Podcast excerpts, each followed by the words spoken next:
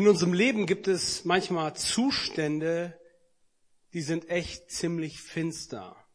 Und manchmal zeigt sich das auch in unserem Leben. Ähnlich wie in diesem Bild. Es braucht in solchen Momenten, wo wirklich eine große Katastrophe herrscht, eine Truppe, die eingreift, die da ist.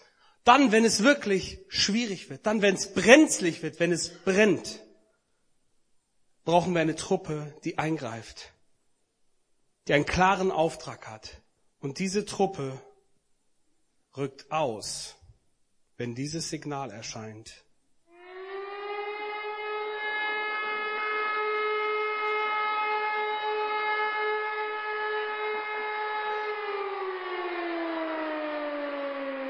Es ist die Feuerwehr. Danke. Die Feuerwehr rückt aus.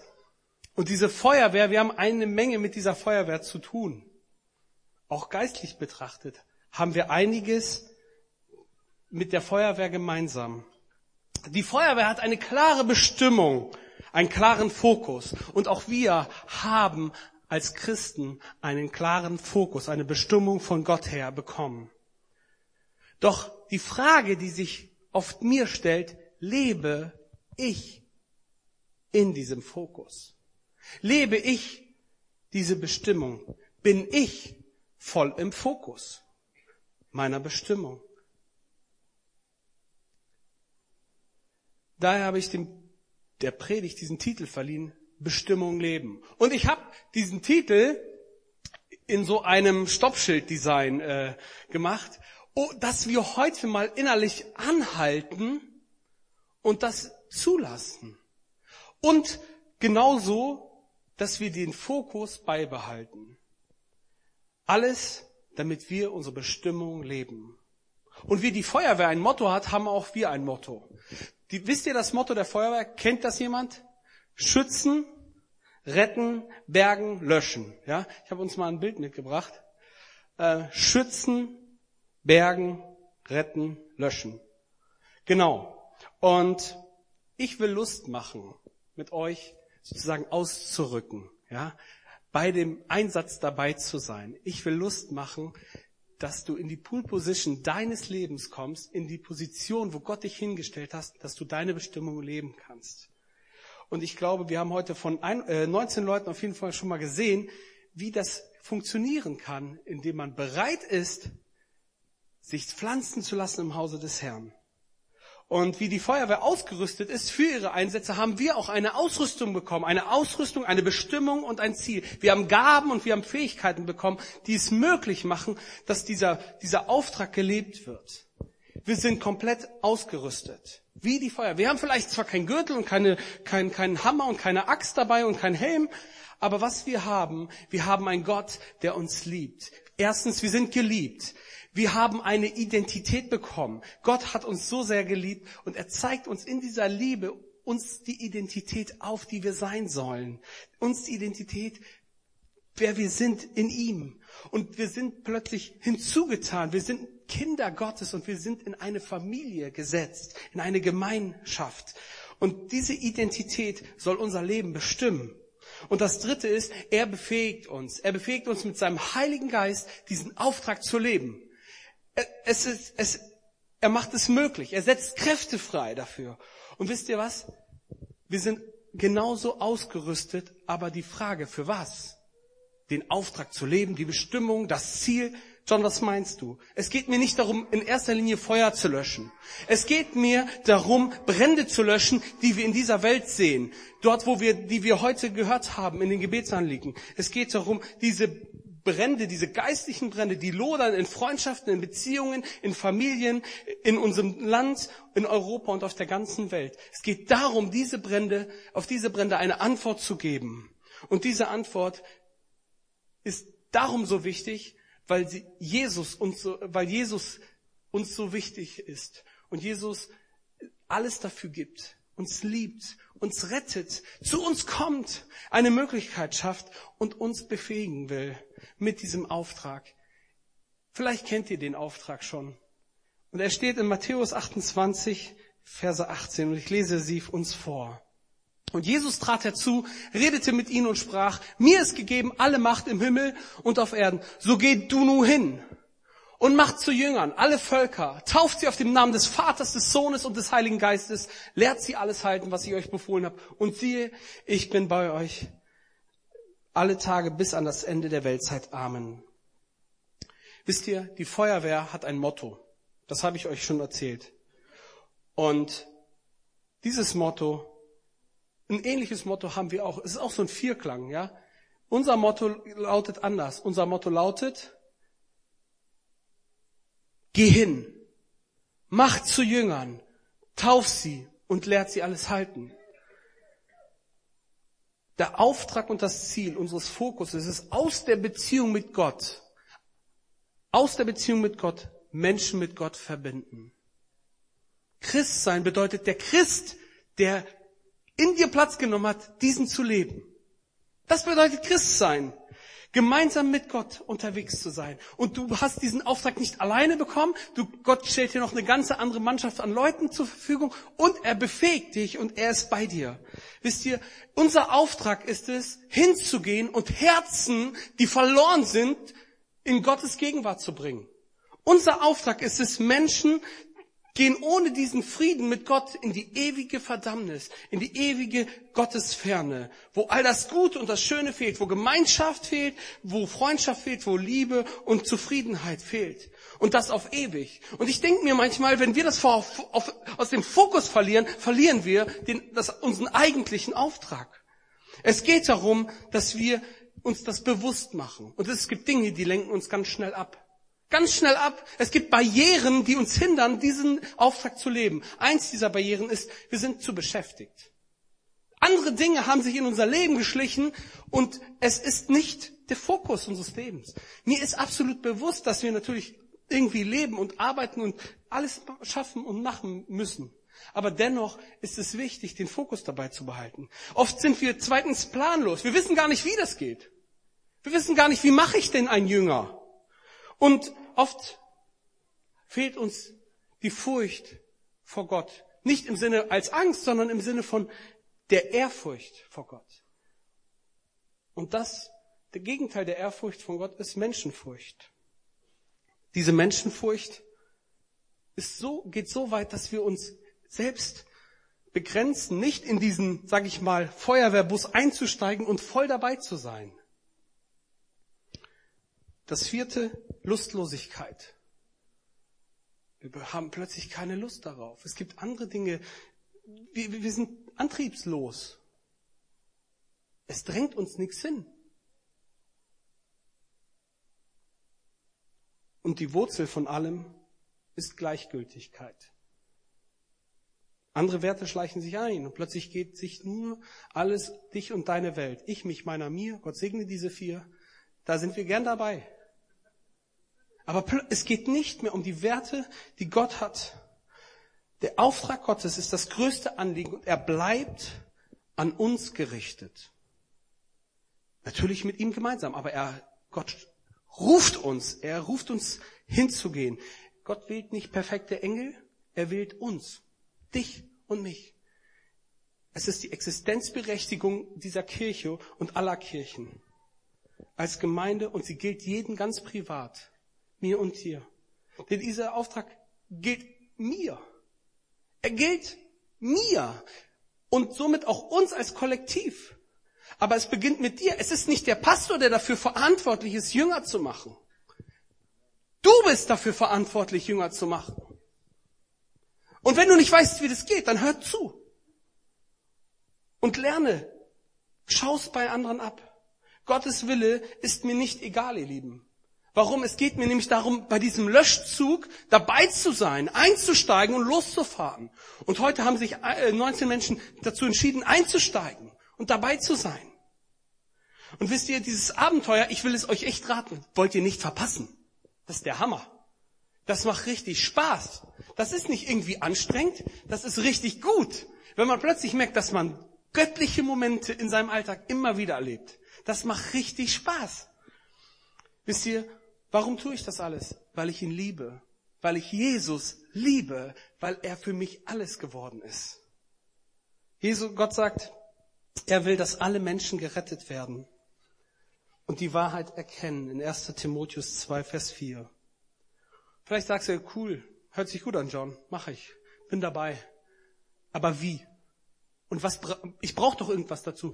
Du sprichst von, dass wir keine Hammer haben und keinen Deckel oder hier keine, kein, kein Helm und so weiter und so fort.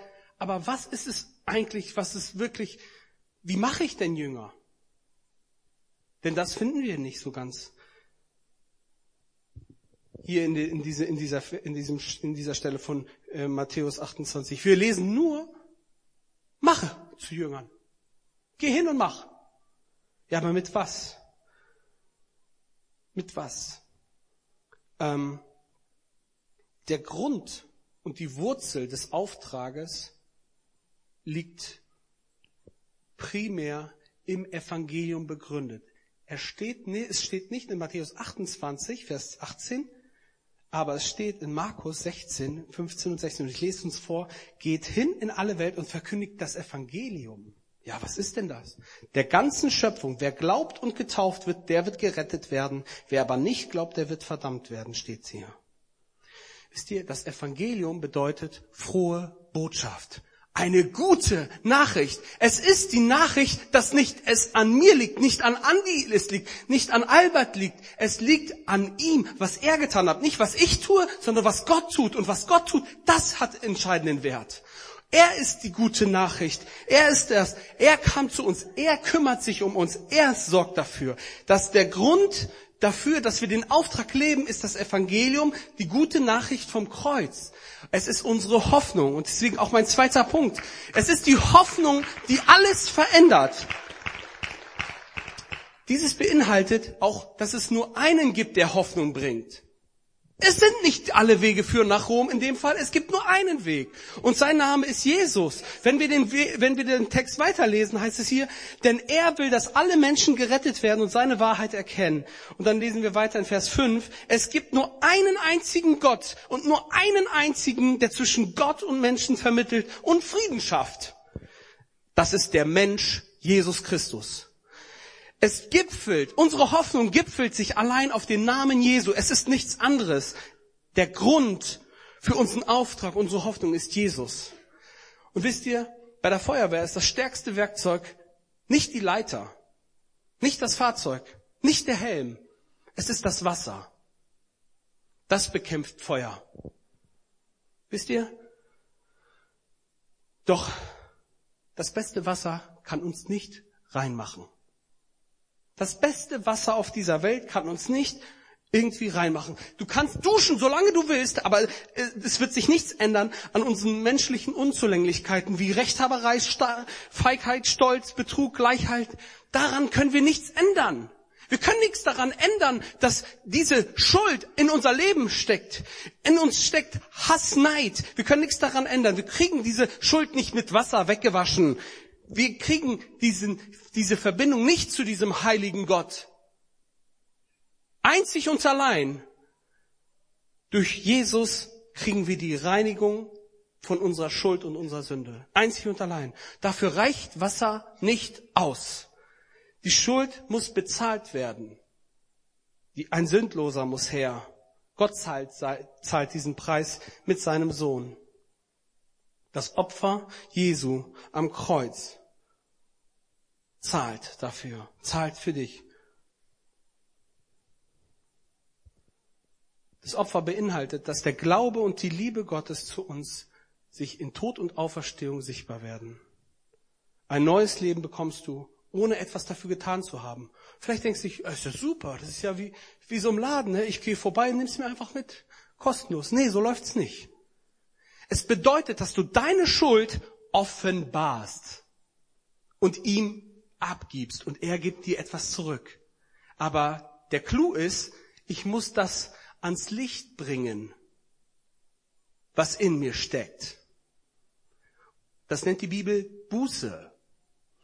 Ich bringe das an sich, ich bekenne es Jesus. Und wenn ich es Jesus bekenne, dann ist er treu und gerecht, dass er uns reinigt von aller Ungerechtigkeit, von aller Schuld und uns ein ewiges Leben schafft.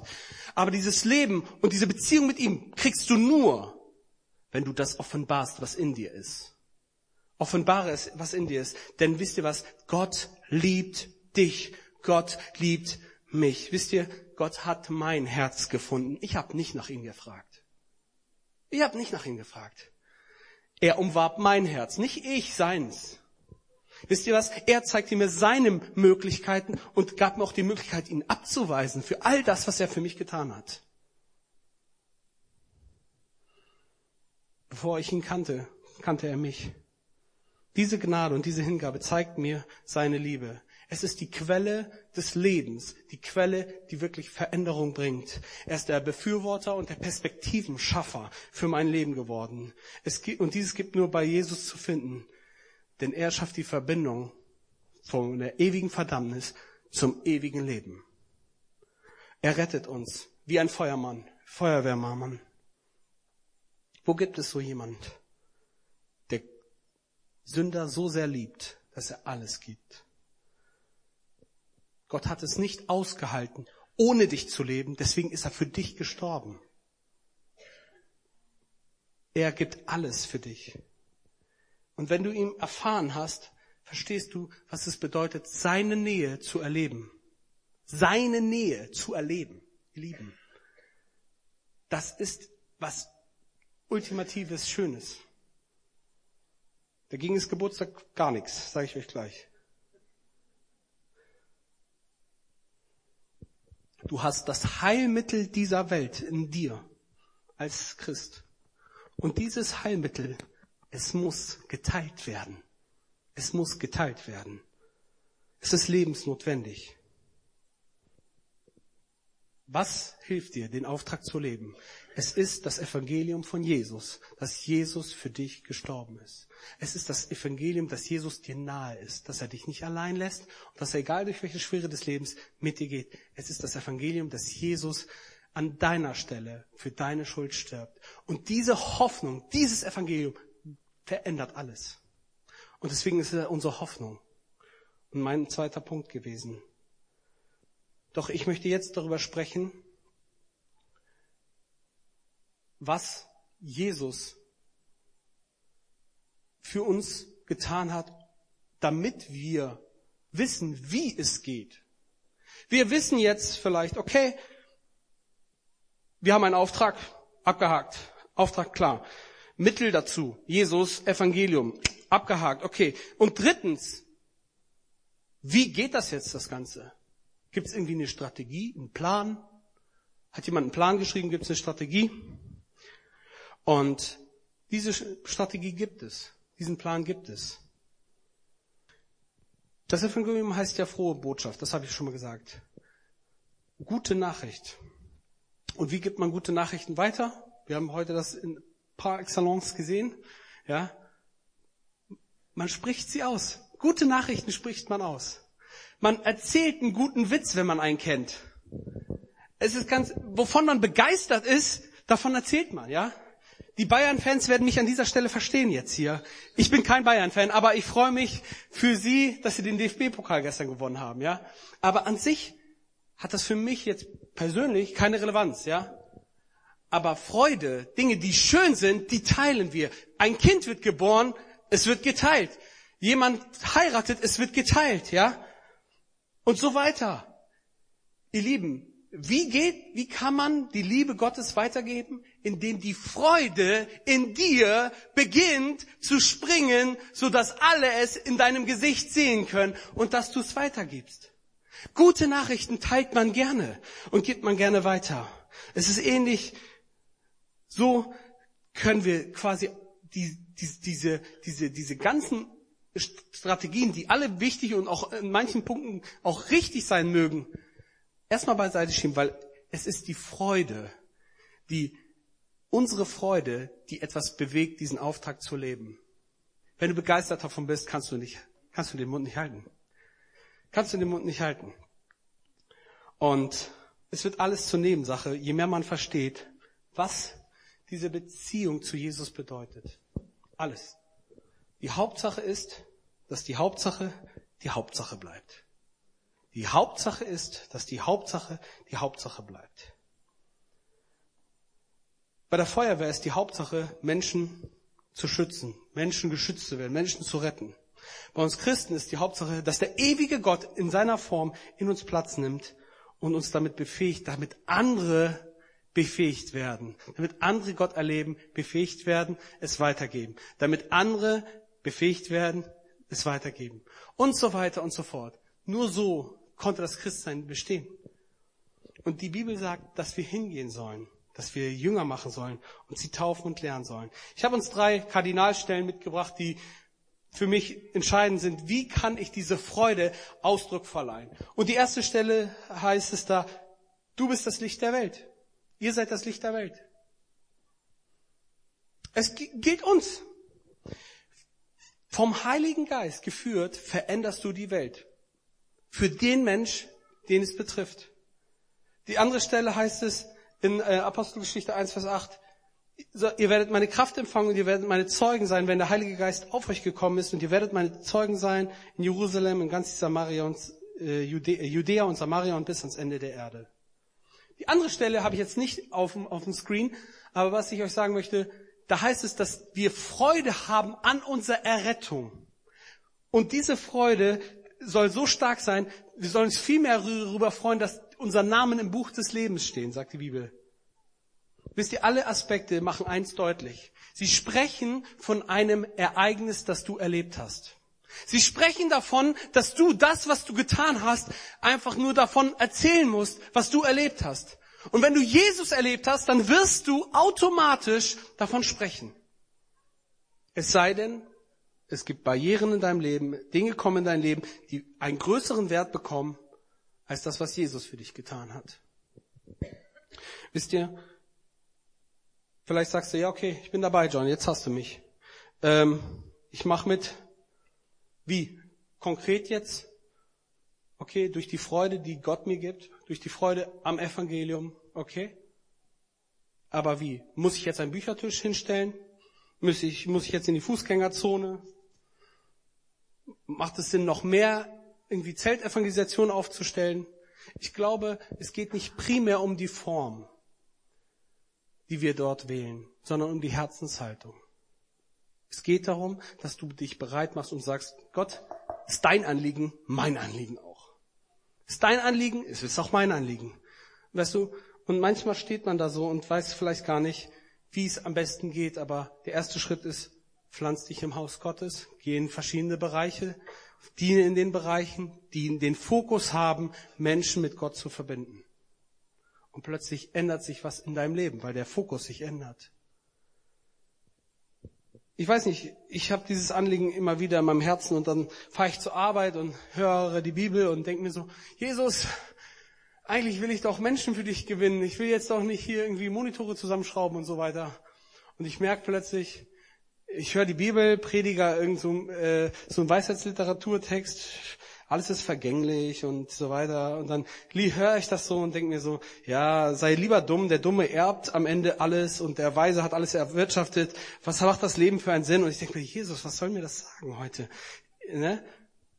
Manchmal ist es besser, dumm zu bleiben. Und ich höre das so in der Bibel.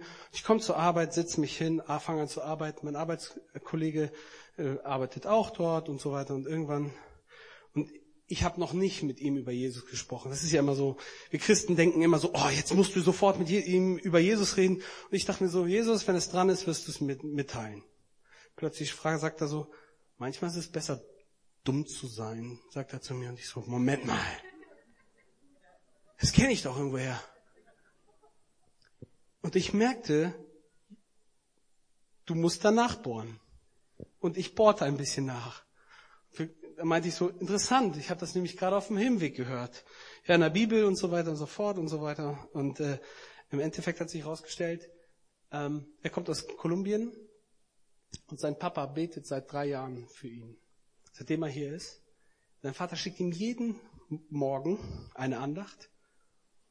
Und er sagt, und ich dachte, ist dein Papa katholisch, ne, Kolumbien so. Nö, der ist ein Evangelikaler. Ich so, wie, wie Evangelikaler? Ja, ja, und, und somit hatten wir eine Menge Spaß miteinander. Und ich wusste, ich werde jetzt nicht, ich habe ihm natürlich erzählt, gleich, ich habe ihm mit ihm gesprochen und so weiter. Ich habe gesagt, weißt du was, Juan, du musst nach Hause kommen. Das weißt du eigentlich auch.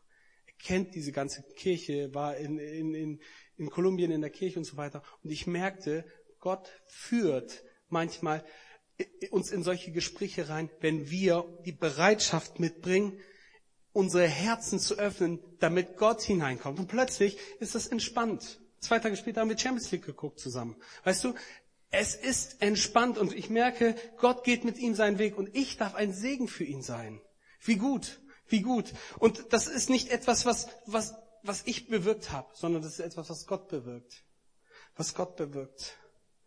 Und ich freue mich daran, Teil der, dieser Story zu sein. Ich war mit im Löschzug Gottes und ich bin gespannt, wann das sichtbar wird alles. Aber ich darf dabei sein. Ich darf Salz und Licht sein. Es geht um die Herzenshaltung, glaube ich, mehr als um die Form. Als Gemeindegründung haben wir uns äh, einen Weg überlegt, wie man dieser Betroffenheit, dieser das irgendwie in eine Praxis umsetzt. Und wir haben dieses Segne-Prinzip äh, abgeguckt von anderen Kirchen. Das fanden wir richtig toll. Wir haben gesagt, wir wollen ein Segen sein. Wir, wir wollen Menschen segnen. Und ich habe uns mal dieses Akronym mitgebracht. Das S steht für Starte mit Gebet. Bete und faste für Menschen. Bitte Gott um very important persons. VIPs, deine VIPs. Und dann, wenn du in Kontakt mit ihm triffst, erstmal zuhören. Das E steht für erstmal zuhören. Das E, G steht für gute Atmosphäre. Schaffe eine gute Atmosphäre. Sei großzügig. Sorge dafür, dass der andere sich wohlfühlt. Und liebe ihn mit der nächsten Liebe. Das N steht für Nächstenliebe. Ganz praktisch. Helf ihm, wo er Hilfe braucht. Und ich sage euch nicht lange, man wird euch fragen, warum tust du das? Und dann, E, erzähl deine Geschichte. Die Frucht der Beziehung zu Gott zeigt sich im Alltag jedes Einzelnen.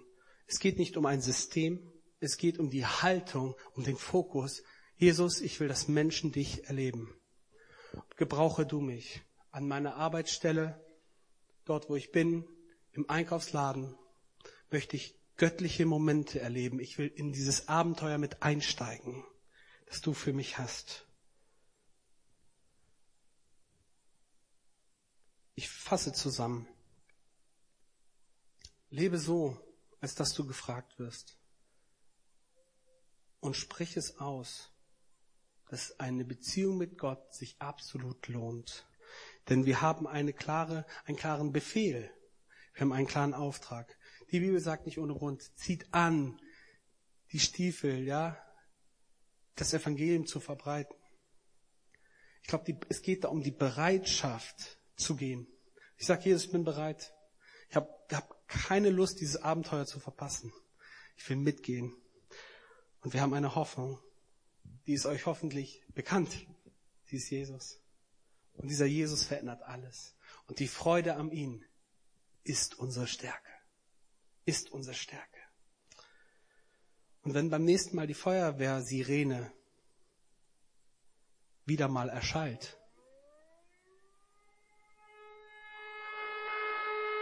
am Samstag, wenn die Ortsfeuerwehr ihren Einsatz hat, dann hoffe ich, dass du dich daran erinnerst. Bleib im Fokus.